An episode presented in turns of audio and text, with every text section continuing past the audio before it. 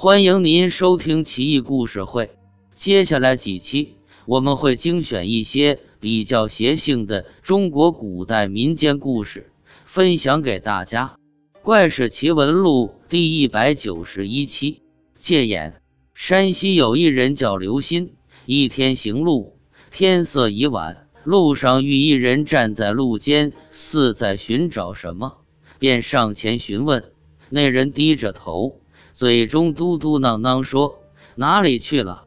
刘鑫便一起帮忙，边找边问：“仁兄是不是丢了什么重要的东西？”那人也不搭理他，哼了一声，继续低头忙着寻找。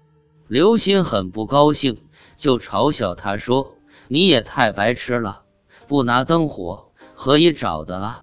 那人说：“有灯火没用。”刘鑫不屑的一笑，问。这又是为何啊？那人缓缓起身，一抬头横说：“因为我眼睛丢了。”刘鑫一看那人脸上五官俱全，就是没有眼睛，眉鼻之间白花花无一物。刘鑫经历毛发顿竖，那人说道：“兄台借我一只如何？”说完扑了过来，刘鑫眼前一黑，昏死过去。醒来后，发现自己躺在床上。原来早上有商队路过，看他昏倒在地，便救回家中。